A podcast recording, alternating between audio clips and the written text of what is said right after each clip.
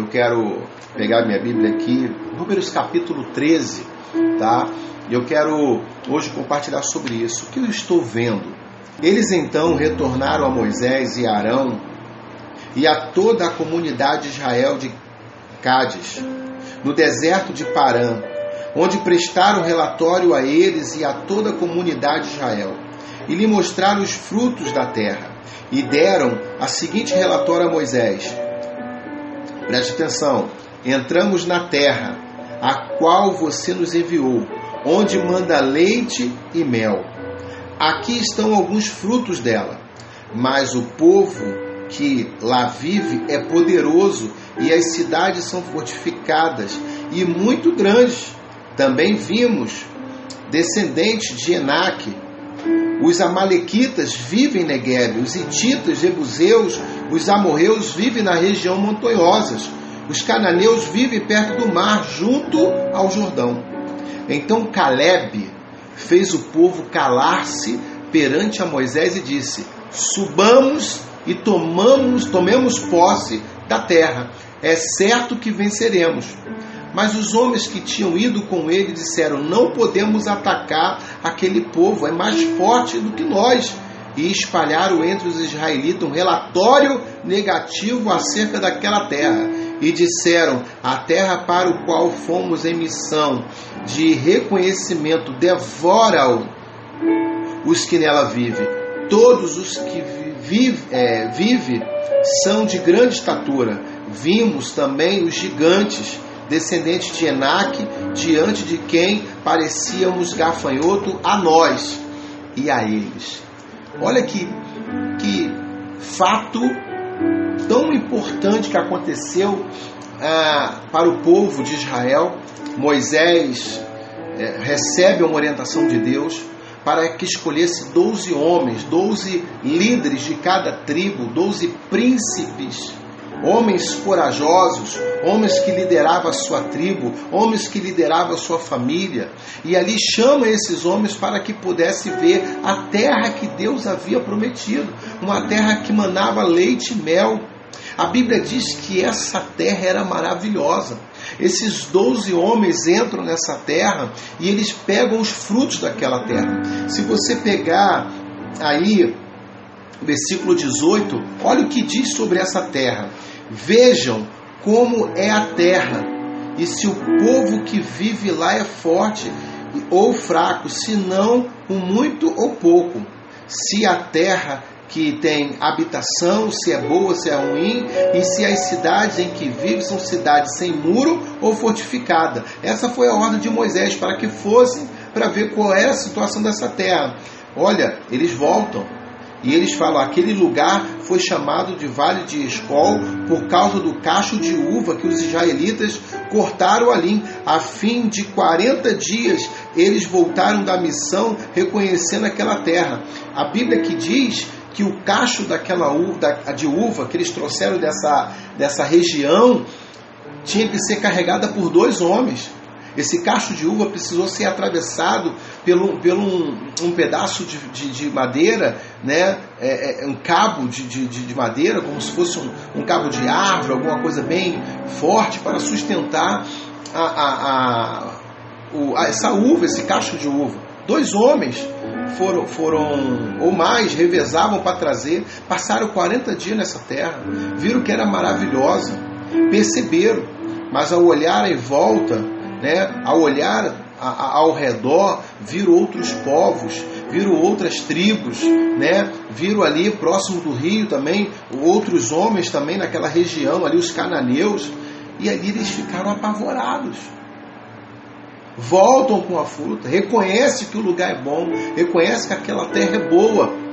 Mas aí chega para Josué e fala assim: Josué, não tem como a gente entrar naquela terra não. Porque o povo de lá, a turma é grande, a 3 metros de altura. Né? Tem uma, um grupo de pessoas lá que é forte, são guerreiros.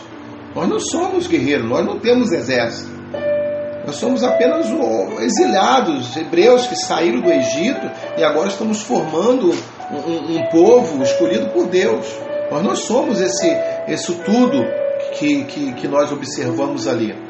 Né? Eles olharam para dentro deles, olharam, sabe, de maneira negativa, sabe, se menosprezaram, viram de pequeno valor, sabe? E aí, o que, que acontece? Quando deparou com aquela terra prometida ali, quando deparou com aquelas coisas maravilhosas, eles só olharam para as coisas negativas.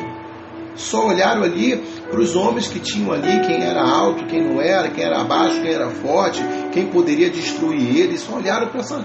E é hoje, estamos acontecendo isso. Todo dia você liga a TV, só pontos negativos.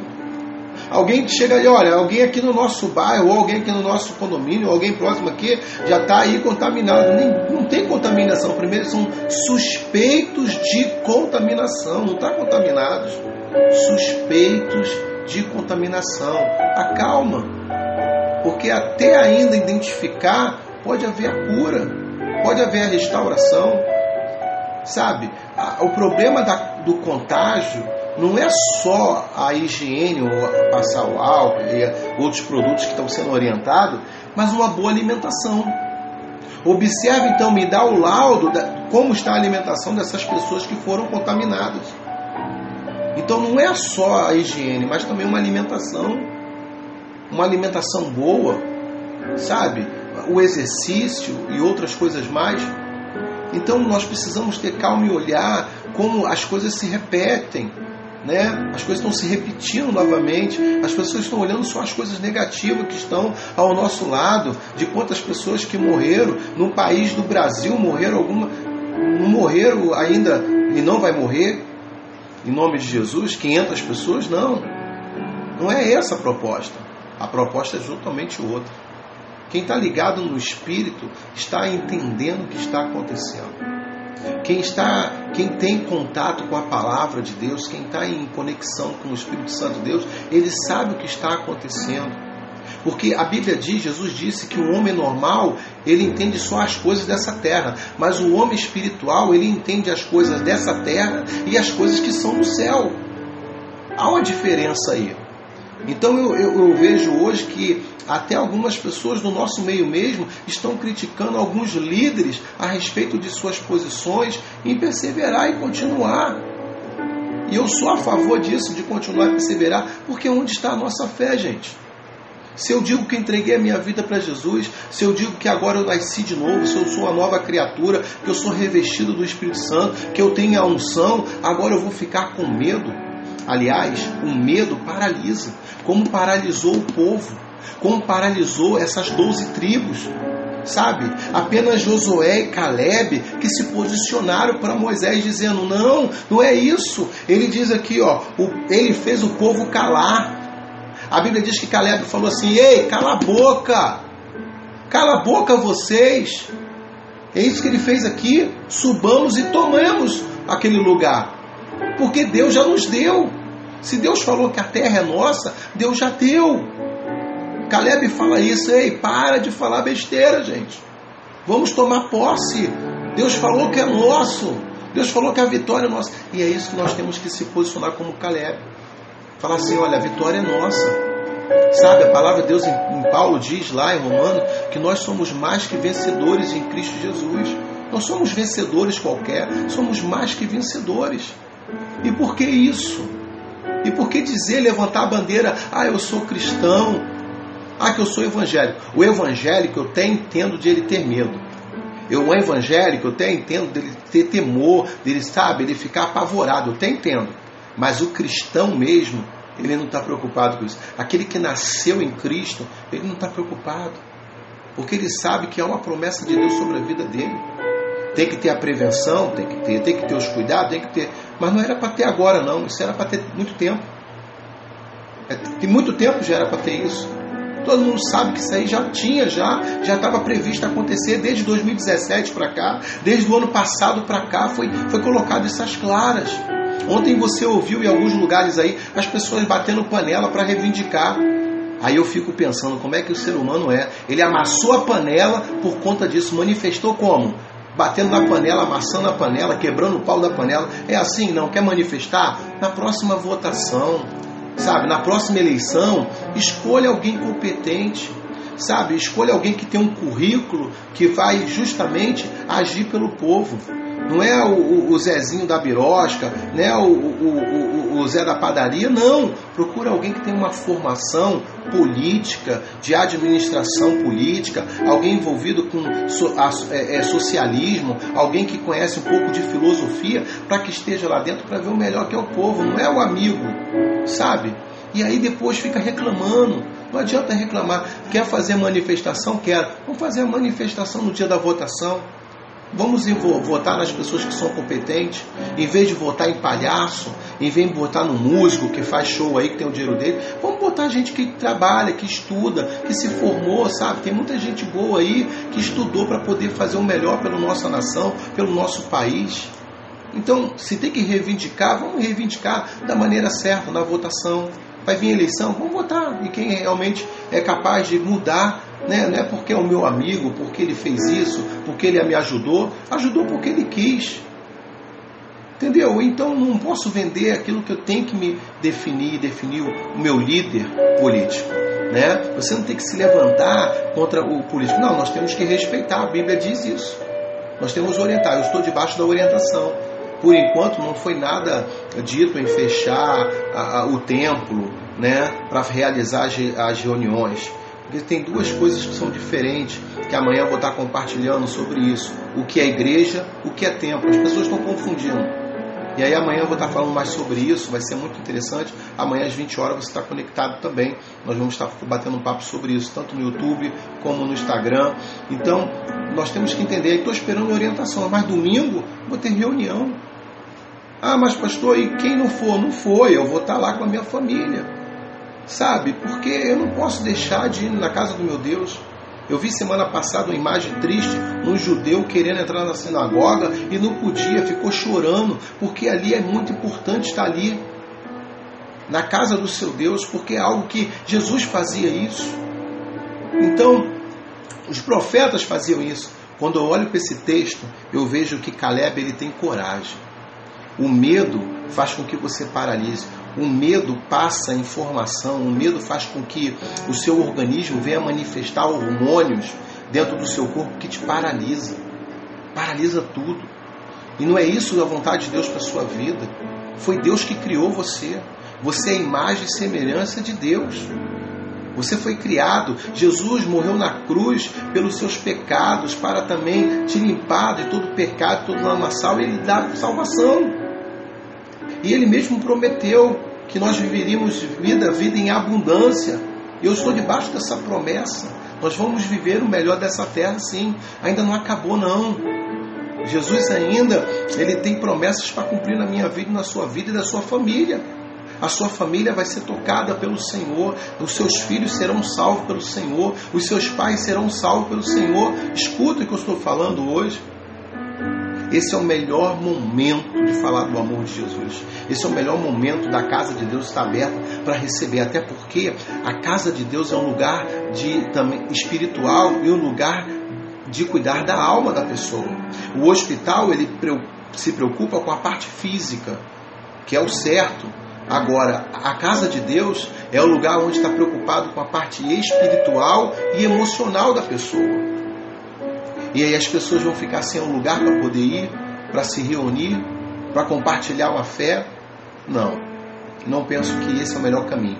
Se você fazer uma pesquisa e ler em 1918, mais de 100 anos atrás, então você, se você fizer a pesquisa que as pessoas que estavam buscando ao Senhor, as pessoas que se reuniam a orar e ler a palavra de Deus, eram pessoas que não foram contaminadas, pessoas que não pegaram a gripe daquela época pessoas que estavam ajudando aqueles que estavam enfermos. Então a nossa fé tem poder. Através da fé o poder de Deus se manifesta. Deus ele cura câncer. Deus ressuscita mortos. Deus ressuscita crianças que estavam mortas. Gente, Deus cura pessoas que estavam com pernas tortas, pessoas que perderam a visão. Deus não vai tirar um vírus um corpo de um ser humano? Claro que vai. Aonde está a intercessão da igreja? Aonde está a intercessão daqueles que são oficiais, aonde a Bíblia diz, aonde houver um enfermo, vai lá, se reúne naquela casa, faça a visita, pega o óleo, unja e ore ao Senhor, porque é Ele que vai curar. Então, em nome de Jesus, Caleb fala: cala a boca, Vamos tomar posse. Sabe? Quer ver a sua sexta-feira amanhã ser maravilhosa? Não vê notícia nenhuma de jornal. Pega a palavra de Deus, vai ler. Sabe? Pega devocional, minha, o meu ministério lá, que o Senhor me confiou, eu coloquei para a nossa igreja, para os membros, os discípulos, fazer a leitura da Bíblia toda em seis meses. Opa, chegou o melhor momento de colocar devocional em dia. Para quem não tinha tempo, chegou a hora. Pega a Bíblia, vai tirando aquele tempo com Deus, vai anotando as suas dúvidas. Tem pergunta? Entre em contato comigo, coloca aí no canal. Eu vou olhar depois, vou pedir ajuda aí com a equipe, ajuda o meu filho, a gente vai lendo e vai respondendo depois. Coloca aí. Então a gente vai estar tirando essas dúvidas, estamos aqui para poder servir, instruir. Esse é o papel de um pastor, é de servir a igreja, é de estar servindo vocês através da palavra de Deus. Não é apenas ministrar num púlpito. Pastorear não é só estar num púlpito. Pastorear é usar todo o meio de comunicação, todo o ambiente para que possa acessar e ajudar uma pessoa que está precisando de uma palavra, de uma oração e assim por diante. Como é que fica uma pessoa ah, com medo agora, podendo receber a bênção, a imposição de mão, receber oração? Não pode, porque agora não pode tocar. Eu, particularmente, eu não estou preso a isso. Né? Ontem mesmo encontrei com um pastor amigo, nós se abraçamos e tudo, e é muito interessante esse contato, porque nós temos uma fé diferenciada. Né? Ele olhou para mim, eu olhei para ele, eu fui lá, apertei a mão, abracei, porque nós temos, estamos na mesma fé, na fé em Jesus. Sabe? Então, eu quero deixar essa palavra no seu coração. Olha, cale tudo aquilo, tudo aquilo que está impedindo exercer a sua fé. Como é que você está vendo essa situação? Caleb, ele já viu como uma grande oportunidade. Caleb estava vendo que era o momento de conquistar. Os dez estavam acreditando que aquele lugar não poderia ser conquistado, que ali não deveria ir porque poderia morrer, que poderia perder a sua vida, que aquele lugar ia acabar dizimando todo o povo de Deus. Mas Caleb e Josué não, ficaram ali firmes, acreditando, falando para o povo: nós temos que voltar para aquele lugar, nós temos que tomar posse, porque aquilo lá é o lugar que Deus deu. Então, como é que você está vendo essa situação? Você está vendo essa situação como com medo, com pavor, ou você está vendo isso como uma grande oportunidade do mover de Deus? Se você ler a Bíblia, você vai ver que em todo o caos, Deus se manifestou de uma maneira sobrenatural. E eu creio que Deus vai se manifestar de uma maneira sobrenatural em março. Isso vai ficar para a história do nosso mundo, vai ficar na história para a nossa nação. Muitos, eu vi isso através de mídia, muitos profetas se levantando em vários eventos, que Deus estava preparando um avivamento no Brasil. Chegou o momento do avivamento, chegou a hora de manifestar um avivamento. Como é que é o avivamento? É louvor, é música, é um lugar que tem 20 mil pessoas, 50 mil pessoas, 100 mil pessoas, 500 mil pessoas? Não. O avivamento é de dentro para fora é quando há um mover do Espírito Santo dentro da pessoa e ela começa a manifestar, a ser usada por Deus em todos os lugares, aonde as pessoas estão dizendo que é o caos, ele está profetizando que aquele lugar vai ser benção. Como Deus falou para o profeta, profeta, profetiza. Está vendo os, os vales dos ossos secos? Profetiza. Ei, é o avivamento no Brasil? Aos líderes evangélicos aí que fizeram essa propaganda em alguns eventos aí, é, chegou o avivamento. Vamos manifestar o avivamento, vamos avivar ao povo de Deus, vamos avivar, manifestar a fé, vamos começar a orar, interceder, sair pela rua orando, ou entrando em contato pelo WhatsApp, orando por essas famílias, ou usando qualquer meio de comunicação, ligando, não sei. Mas chegou o momento de manifestar o que? O grande avivamento. O avivamento não é um lugar que reúne as pessoas e tem um bom ministério de louvor e tem um bom pregador aonde ele começa a ministrar palavras. Não. O avivamento é agora. Aonde eu, você, cada um de vocês vão ser usados por Deus para mudar a história do Brasil e do mundo. Se você concorda, coloque aí. Coloque aí, se você concorda comigo. Esse é o grande avivamento no Senhor. O avivamento é esse. Não é um lugar que se reúne as pessoas, eles ficam no mover ali, adorando o Senhor, fica arrepiado, entra em êxtase. Não, não é isso. Avivamento é quando se instala o caos e aí homens e mulheres de Deus que não tem nome nenhum, não é reconhecido em lugar nenhum, não tem valor na mídia, não tem valor em qualquer outro lugar, mas está ali sendo usado por Deus. Sabe quem é essa pessoa? É você.